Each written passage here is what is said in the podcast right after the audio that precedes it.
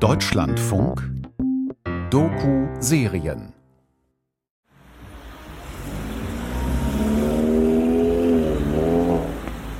Das ist die Agim Ramadani Straße, eine Hauptstraße. Und rechts von uns ist diese Bayram Kelmendi Straße. Richtig, Hier soll es sein, richtig? Genau, das hier hat die Razzia stattgefunden, von dem uns jetzt alle erzählt haben. Offensichtlich weiß ganz Pristina davon. Ich war echt gespannt auf diese Straße. Pristina also, die Hauptstadt des Kosovo. Dorthin hat es Ilja und Franziska verschlagen. Sie glauben, dass sie hier dem Telefonbetrüger Günter Nowak und dem Netzwerk dahinter näher kommen werden. Der Kosovo ist in etwa so groß wie Schleswig-Holstein, also ziemlich klein und ziemlich jung. 2008 hat er seine Unabhängigkeit von Serbien erklärt, was ihn zum jüngsten Staat Europas macht.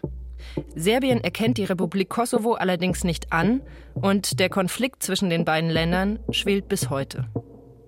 Franziska und Ilja haben für verschiedene Medien schon oft darüber berichtet. Sie leben nämlich beide quasi nebenan, im Nachbarland Albanien.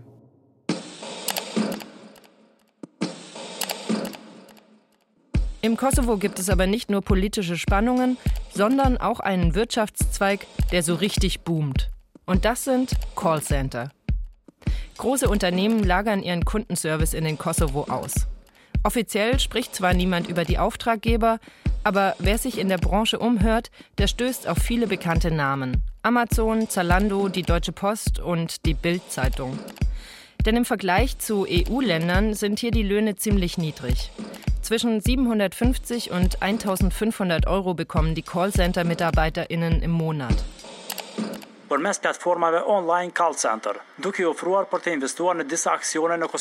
Dementsprechend groß ist die Aufregung im Land, als am 31. März 2021 in Pristina mehrere Callcenter von der Polizei gestürmt und durchsucht werden.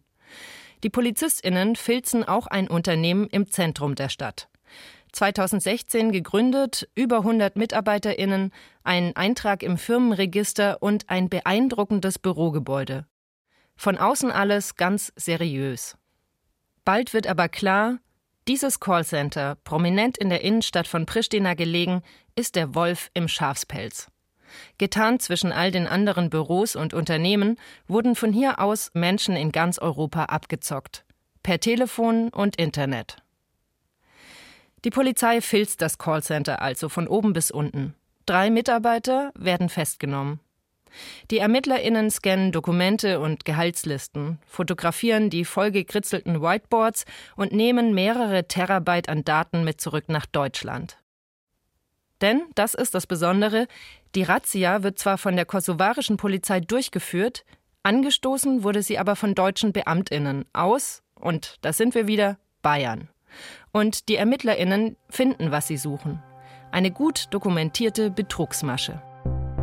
Es stellt sich heraus, das kosovarische Callcenter arbeitete unter anderem für eine Trading-Plattform, die ihren KundInnen hohe Gewinne vorgaukelte, das Geld aber nie wirklich investiert, sondern in die eigenen Taschen gesteckt hat. Kommt euch bekannt vor? Uns auch. Für den Deutschlandfunk und Ö1. Ich bin Anna Seibt und das ist Call Me Günther die Geschichte einer Telefonfreundschaft und der milliardenschweren Betrugsmasche dahinter. Von Franziska Tschinderle und Ilya Zuko. Folge 2 Nichts ist, wie es scheint.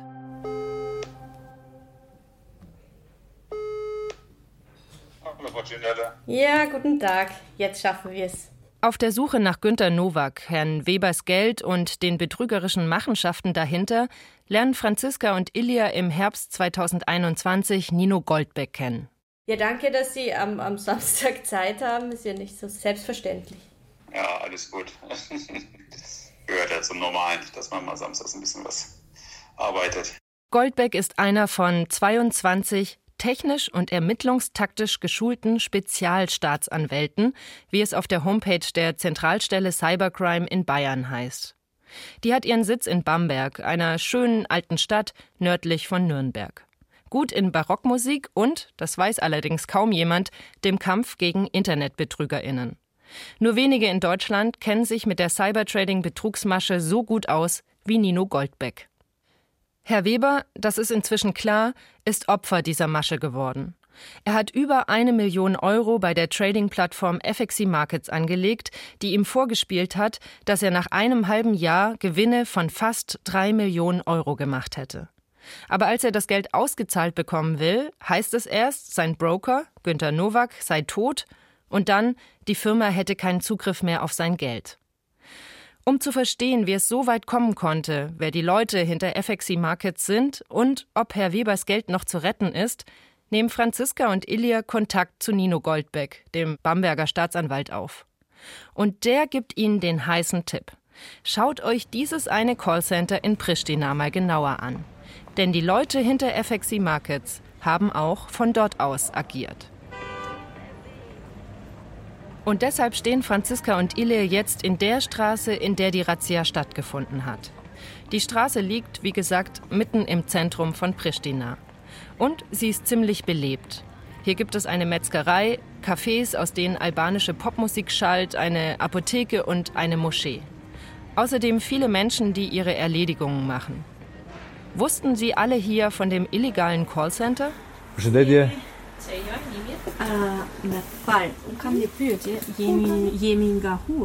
Als erstes geht Franziska in die Apotheke und fragt, ob hier schon mal jemand von der Firma gehört hat. Ah. Okay. Mhm.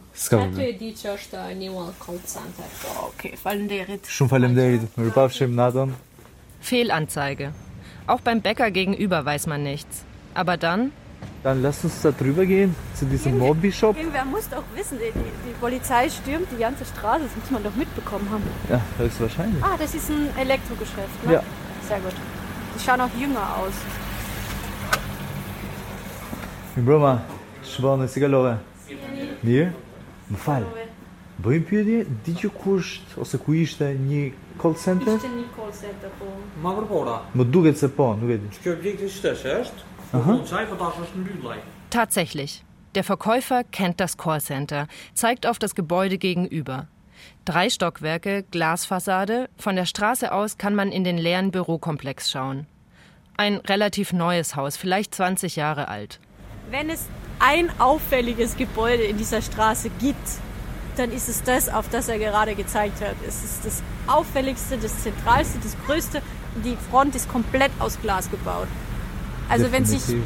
Betrüger in sowas einmieten, muss das jeder mitbekommen haben. Wahnsinn. Damit hätten wir nicht gerechnet. In unserer Vorstellung ist Herr Weber monatelang aus einem schäbigen Hinterzimmer von Herrn Nowak kontaktiert worden. Aus einer Garage oder vielleicht einem heruntergekommenen Einfamilienhaus mit heruntergelassenen Jalousien. Aber von wegen. Günter Nowak und seine Betrügerkolleginnen sind laut den deutschen Ermittlerinnen Tag für Tag in dieses Bürogebäude reinspaziert. Für jeden sichtbar haben sie sich morgens noch schnell einen Kaffee geholt, Computer hochgefahren, Headset aufgesetzt und los geht's. Mal schauen, wie viel Herr Weber und Co. heute wieder locker machen. Um zu verstehen, wie das so lange unerkannt bleiben konnte, hören sich Franziska und Ilja in der legalen Callcenter-Szene in Pristina um.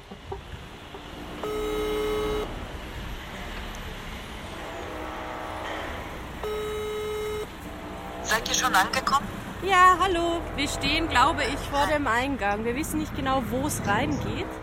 Okay, bei welchem Eingang? Weil es gibt zwei. Also vor, davon. vor uns steht ein Restaurant, so Pepperific Okay. und diese okay, Parking rechts okay. von uns. Ähm, Komme ich am besten unten und hole euch ab. Cool, danke. Bis Dann gleich. warten wir hier auf dich, ja? Ja, bitte. Der Durchschnittslohn im Kosovo liegt bei 480 Euro im Monat. In manchen Callcentern verdient man als Telefonagentin das Doppelte bis Dreifache. Das ist deutlich mehr als Lehrerinnen, Ärztinnen oder sogar Abgeordnete im Parlament bekommen. Callcenter sind also sehr gute Arbeitgeber. Viele Studierende und junge Leute, die in ihrer Branche keinen Job finden konnten, arbeiten als Telefonagentinnen. Und viele von ihnen sprechen fließend Deutsch. Hallo, guten Tag, Buta, mein Name. Wie kann ich Ihnen weiterhelfen? Mhm. Okay. Okay, verstehe ich, was Sie meinen. Also in diesem Fall. Äh, so wie Bhutan. Fukuhila, dunkle Klamotten, Ringe an den Fingern und natürlich Headset auf dem Kopf. Deutsch hat er als Kind aus dem Fernsehen gelernt. Bin da! Wer noch? Warum bin ich so fröhlich, so fröhlich, so fröhlich? Viele junge Menschen im Kosovo haben in den Nullerjahren deutsches Fernsehen geguckt weil ihre Verwandten dort gelebt haben und das Programm via Satellit gut zu empfangen war. Andere sind mit ihren Eltern vor dem Krieg nach Deutschland geflohen und später wieder in die alte Heimat zurückgekehrt. Gut für die Callcenter-Branche, die laut offiziellen Zahlen knapp 4000 MitarbeiterInnen zählt. Wahrscheinlich sind es aber wesentlich mehr. Das größte Callcenter im Kosovo heißt WebHelp. Es hat 2015 aufgemacht und 1500 MitarbeiterInnen. Sein Bürogebäude ist ziemlich modern. Es sieht aus wie das Büro einer Tech-Firma. Glastüren, die sich nur mit Chipkarte öffnen lassen, schicke Möbel, Sofas zum Chillen. Die MitarbeiterInnen sind Mitte 20, maximal Ende 30. Viele haben einige Jahre in Deutschland gelebt, so wie Aurora. Sie ist Sales Managerin und 33 Jahre alt. Blonde, lange Haare, zu einem Dutt gebunden, tiefroter Lippenstift. Sie spricht perfekt Deutsch, wie alle bei WebHelp. Als sie noch ein Baby war, kam sie mit ihrer Familie nach Deutschland. Als dann der Krieg im Kosovo ausgebrochen ist, sind sie erstmal da geblieben. Mit elf Jahren ist Aurora wieder in ihre Heimat Kosovo zurückgezogen. Der Kosovo wird mehrheitlich, das heißt zu mehr als 90 Prozent von AlbanerInnen bewohnt. Und die sprechen natürlich Albanisch. Aber viele von ihnen eben auch Deutsch. Im Sommer ist Pristina voller sogenannter Schatzis. So werden AlbanerInnen genannt, die im deutschsprachigen Ausland leben und die in den Ferien ihre Verwandten im Kosovo besuchen. Wie man sich vorstellen kann. Also ähm, Straßen komplett geblockt gefühlt. Wir sehen ähm, deutsche Kennzeichen oder österreichisch oder halt ähm, aus der Schweiz auch Kennzeichen, sehr viele. Und das ist halt für uns die Jahreszeit, wo wir zum einen unsere Familien sehen, zum anderen wirklich auch wirtschaftlich gesehen es eine Unterstützung für uns ist. Dann wollen Ilja und Franziska wissen, ob Aurora auch die dunkle Seite der Branche kennt. Die FinanzbetrügerInnen. Menschen wie Günter Nowak. Illegale Callcenter. Wir hören davon es ist nicht etwas, was sogar versteckt gemacht wird, wenn ich das ganz offen und ehrlich sagen kann. Ich kann jetzt auch so ein bisschen persönlichen Input geben. Ich habe Deutsch studiert. Demnach kenne ich viele Personen, die Deutsch sprechen und auch viele, die dann in diesen Branchen auch tätig sind, wo man natürlich auch proaktiv darauf angesprochen wird und man mit gewissen hohen Summen nochmal darstellen möchte, wie viel man verdienen kann. Im Klartext heißt das, Legale Callcenter wie WebHelp zahlen richtig gut. Aber die illegalen bezahlen oft noch mal besser. Die legale Callcenter-Szene hat darunter ganz schön gelitten. Denn auch ihr Ruf steht auf dem Spiel. Es geht so weit, dass wenn man, also ich persönlich erwähne, dass ich bei WebHelp arbeite, versuche ich mittlerweile, das Wort Callcenter nicht zu betonen. Ich komme mit Customer Service. Wir unterstützen Kunden aus Deutschland, haben viele Kunden aus Deutschland, für die wir die Customer Service umsetzen. Nur damit das Wort Callcenter nicht trifft und direkt die Frage kommt, ah, betrügt ihr Leute? Ah, zwingt ihr Leute, was zu kaufen, was nicht existiert? Das Problem ist in den letzten Jahren so groß geworden, dass die deutsche Botschaft in Pristina eine Initiative gestartet hat die Clean Call Alliance. Das ist eine Art Gütesiegel für etablierte Callcenter wie WebHelp. Aber auch die Polizei, erzählt Aurora, hat vermehrt durchgegriffen, so wie im März 2021. Polizeiaktionen haben wir mitbekommen. Ich gehe mal davon aus, dass die Polizei die Callcenter stürmt. Es ging sogar so weit, wenn ich mich nicht irre, bevor ich was Falsches sage, dass man auch gewisse Leute mitgenommen hat. Also ja. 2021 waren das 18 Menschen aus verschiedenen Callcentern. Drei davon aus dem Unternehmen, das für FXC Markets gearbeitet hat. Einige Tage nach der Razzia wurden alle Namen der Festgenommenen in der kosovarischen Presse geleakt. Ein Günter Nowak war da nicht darunter. Aber ist ja auch klar. Im Kosovo heißt niemand so. Es ist mit an Sicherheit grenzender Wahrscheinlichkeit ein Fake-Name. Unter den Festgenommenen war aber der Chef des Callcenters. Wir nennen ihn zum Schutz unserer ReporterInnen Peroni. Zwar sitzt Peroni mittlerweile in Deutschland im Gefängnis, sein altes LinkedIn-Profil ist aber noch online. Auf dem Foto trägt er Hemd und Krawatte und gibt an, für ein renommiertes Callcenter zu arbeiten. Die Firma, die von der Polizei gestürmt wurde. Und laut Oberstaatsanwalt Goldbeck ist es sehr wahrscheinlich, dass Herr Weber nicht aus London, sondern aus eben diesem Callcenter in Pristina kontaktiert wurde. Das heißt, Peroni war höchstwahrscheinlich der Chef von Günter Nowak, dem Berater von Herrn Weber. Peroni scheint sein Leben genossen zu haben. Im Internet finden Franziska und Ilir dieses Video aus einem Club in Pristina. Man sieht ein DJ-Pult, helle Lichter und Männer, die offenbar etwas feiern. Die Kamera schwenkt über die Tanzfläche und da steht er, Peroni. Weißes Hemd, als käme er gerade aus dem Büro. Er grinst breit, während er fotografiert wird und das Blitzlicht sein Gesicht erhält. Dunkle Haare, frisch rasiert, selbstsicher. Auf der Facebook-Seite eines anderen Callcenter-Mitarbeiters finden wir auch Fotos und Videos aus dem Inneren der Firma. Selfies von MitarbeiterInnen bei der Arbeit. Sie sind jung, Ende 20 bis Mitte 30 vielleicht. Sie tragen Anzüge, Krawatten und Headsets auf dem Kopf. Die Abteilungsleiter haben Bändchen mit Namensschildern um den Hals hängen, als wären sie auf einer Konferenz. Im Eingangsbereich des Bürogebäudes, das wir schon vom Anfang der Folge kennen, prangt auf einer hellen Marmorwand das Logo der Firma. Und es gibt noch mehr Videos. Das Bürogebäude in Pristina. Die Kamera führt durch das Innere des Callcenters. Eine schmale Wendeltreppe mit verchromtem Geländer hinauf. Die Stufen sind aus schwarzem Marmor. Nichtrauchenschilder, Jalousien vor den Fenstern, dann vorbei an vielen kleinen Bürokabinen mit Monitoren an den Wänden. Sie zeigen grüne und rote Kurven, wahrscheinlich Aktienkurse. Oder eher Fake-Aktienkurse? Im Hintergrund, ihr hört es, läuft laute albanische Volksmusik. In einem Video schwenkt die Kamera in eines der Großraumbüros.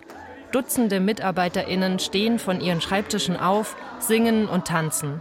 Die Leute sind schick angezogen, tragen Jacketts, Krawatten, Kostüme. Peroni und seine MitarbeiterInnen haben ihr Leben und ihre Arbeit gefeiert. Offenbar waren sie stolz, bei dieser Firma zu arbeiten. Die Zentralstelle Cybercrime in Bayern geht davon aus, dass diese Leute tausenden Menschen wie Herrn Weber ihr Geld abgeluchst haben. Nicht nur in Deutschland. 20 Millionen Euro soll das Callcenter in nur fünf Jahren in ganz Europa erbeutet haben.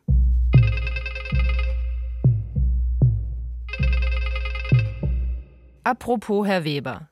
Ihr erinnert euch noch, dass ihm erzählt wurde, dass Günter Nowak bei einem Autounfall in Australien ums Leben gekommen sei und deswegen niemand Zugriff auf sein Geld habe. Ziemlich krude Geschichte. Klar, dass sich Herr Weber da einen Anwalt nimmt und Anzeige erstattet. Aber dann, Wochen nachdem ihm klar geworden ist, dass ihm übel mitgespielt wurde, wird die ganze Sache noch absurder. Herr Nowak ruft nämlich wieder an.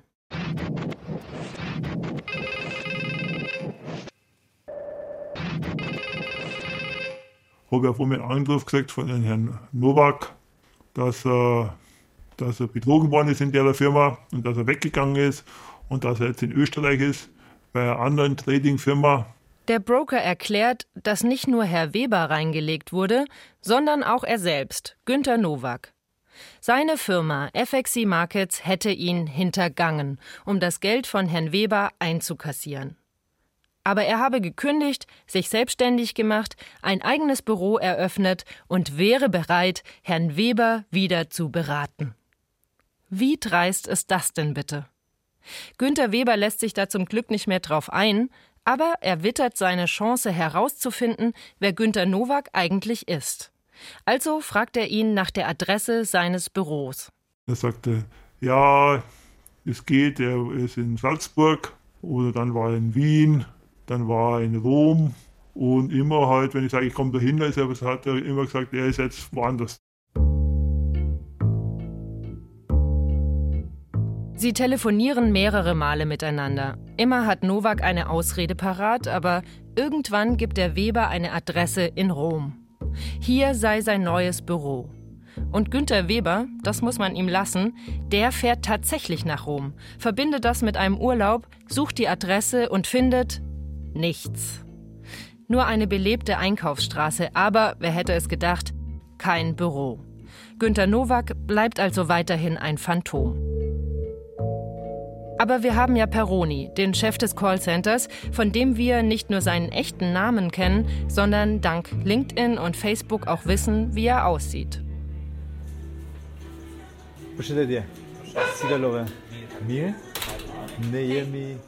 Zurück in der Einkaufsstraße in Pristina, wo das Callcenter von FXC Markets seinen Sitz hatte. Ilya und Franziska sind mit Tomor Hodja verabredet. Er betreibt ein Café gegenüber von dem ehemaligen Callcenter. Industrial Style, albanische Popmusik, schicke Siebträgermaschine. Um in Ruhe reden zu können, gehen die drei ein paar Häuser weiter in die Räume von Tomors Sprachschule, die er neben dem Café betreibt. The building that it is in front of us, it was a call center and uh, they were our clients that came and had coffee there. But uh, since uh, one or two years ago, they closed. They do not, they aren't there anymore. Tatsächlich, erzählt er, haben die Callcenter-MitarbeiterInnen manchmal ihren Kaffee bei ihm getrunken. Ganz normale Leute waren das, meint Tomor. Nichts Außergewöhnliches. And how did the people look like that worked on the opposite street that came to have coffee? Normal people, just like me and you. But uh, they were call centers. But later we understood that they weren't a real call center. And what happened, I don't know. The police closed them and they are not anymore there. Zwar weiß Tomor inzwischen, dass das kein normales Callcenter gewesen ist.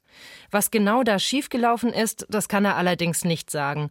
Oder vielleicht will er es auch nicht sagen. Franziska und Ilja sind ein bisschen enttäuscht, dass der Kaffeebesitzer nicht mehr zu erzählen hat, aber sie können ihn auch verstehen.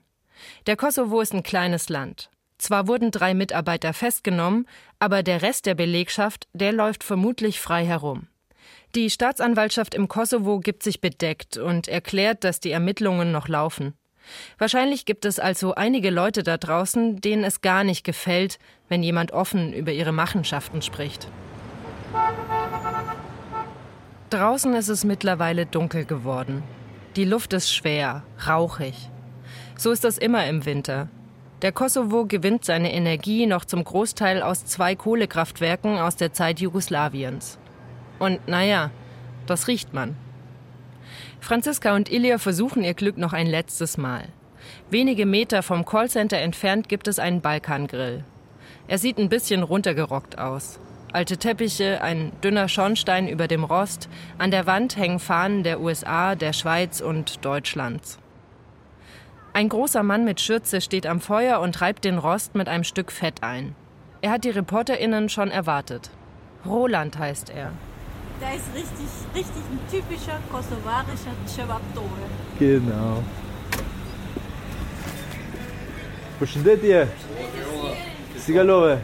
Mirë? Çka ke bë? Ajo lop. Ilya fragt, was sollen wir essen? Die hier sind gut, oder? Cevapi aus dem Kosovo, nicht aus Serbien. Auf dem Balkan streitet man sich nämlich nicht nur darüber, ob der Kosovo zu Serbien gehört, sondern auch, allerdings weniger ernsthaft, darum, wo es die besten Cevapi gibt. Ihr kennt die kleinen Hackfleischröllchen vielleicht unter dem kroatischen Namen Cevapcici. Ilja und Franziska bestellen. Brot, Fleisch, ein bisschen Krautsalat. Roland setzt sich zu ihnen an den Tisch. Auch mit ihm haben sie sich verabredet, um über das Callcenter von gegenüber zu sprechen.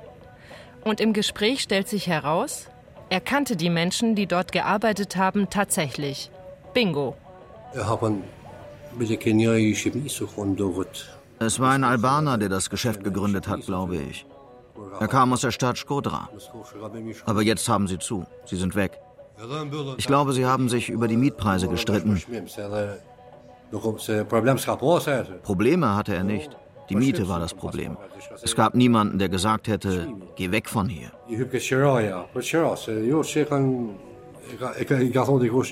Die Miete war das Problem? Aber es gab doch eine Razzia. Redet Roland womöglich von einem anderen Callcenter? Ilya fragt also nochmal nach, aber Roland nickt. Er ist sich ganz sicher, das verglaste Gebäude gegenüber war es.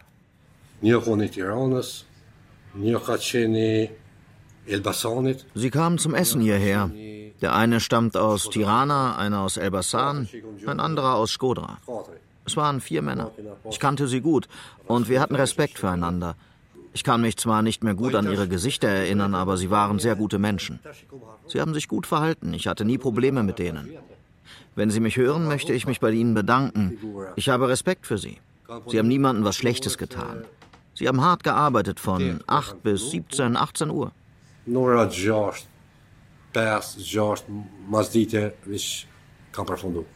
Weiß Roland denn von dem Betrug, will Ilir wissen. Er erzählt ihm von den geklauten Millionen und dass Peroni dafür im Gefängnis sitzt. Und Roland ist geschockt.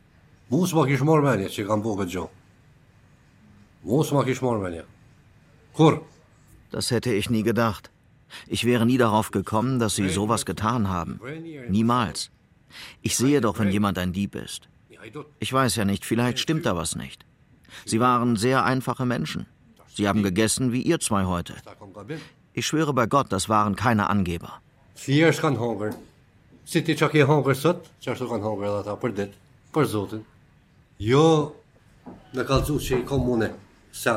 Roland bleibt dabei. Die Leute aus dem Callcenter waren gute Menschen. Und dann erzählt er noch eine unglaubliche Geschichte. Sie waren hilfsbereit.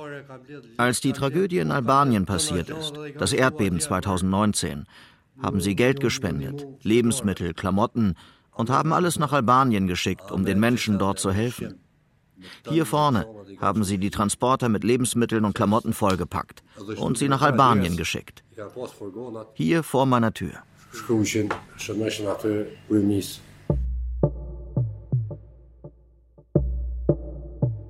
Die Menschen, die mit großer Wahrscheinlichkeit das Geld von Herrn Weber geklaut haben, werden vom Cevapi-Verkäufer Roland wie Helden beschrieben. Klingt fast nach Robin Hood, der Geld von den Reichen nahm und es an die Armen verteilte. Fast. Denn hier geht es nicht um einen einzelnen Rächer im Kampf um Gerechtigkeit. Hier geht es um ein Netzwerk organisierter Kriminalität, das über das Callcenter in Pristina noch weit hinausreicht und zuallererst den eigenen Profit im Auge hat. In der nächsten Folge. Welche Ausmaße das dann einmal annehmen wird, das haben wir in diesem Umfang wohl nicht gesehen. Wir wussten, dass man da eine ziemlich große Sache äh, heranwagt, aber es sind doch wirklich außerordentliche Ausmaße, auf die wir da getroffen sind. Bevor Franziska und Ilia in Folge 4 weiter in die Vergangenheit von Peroni reisen, reisen sie in der nächsten Folge erstmal nach Den Haag. Dort treffen sie Nino Goldbeck, den Oberstaatsanwalt, mit dem sie seit Monaten telefonisch in Kontakt sind und der ihnen schon einige wertvolle Tipps gegeben hat. Das ist ein großes logistisches Werk, das nicht vom Himmel fällt. In Den Haag wird den beiden klar, Cybertrading, das sind nicht nur die illegalen Callcenter im Kosovo. Günter Nowak, Peroni und FXC Markets, sie alle sind nur kleine Rädchen in einem gigantischen Netzwerk, das ErmittlerInnen als eine der größten Betrugsmaschen im Internet bezeichnen. Call Me Günther von Franziska Tschinderle und Ilya Zuko. Folge 2. Nichts ist, wie es scheint. Mit Martin Bross. Sounddesign Hendrik Manuk und Thomas Wittig.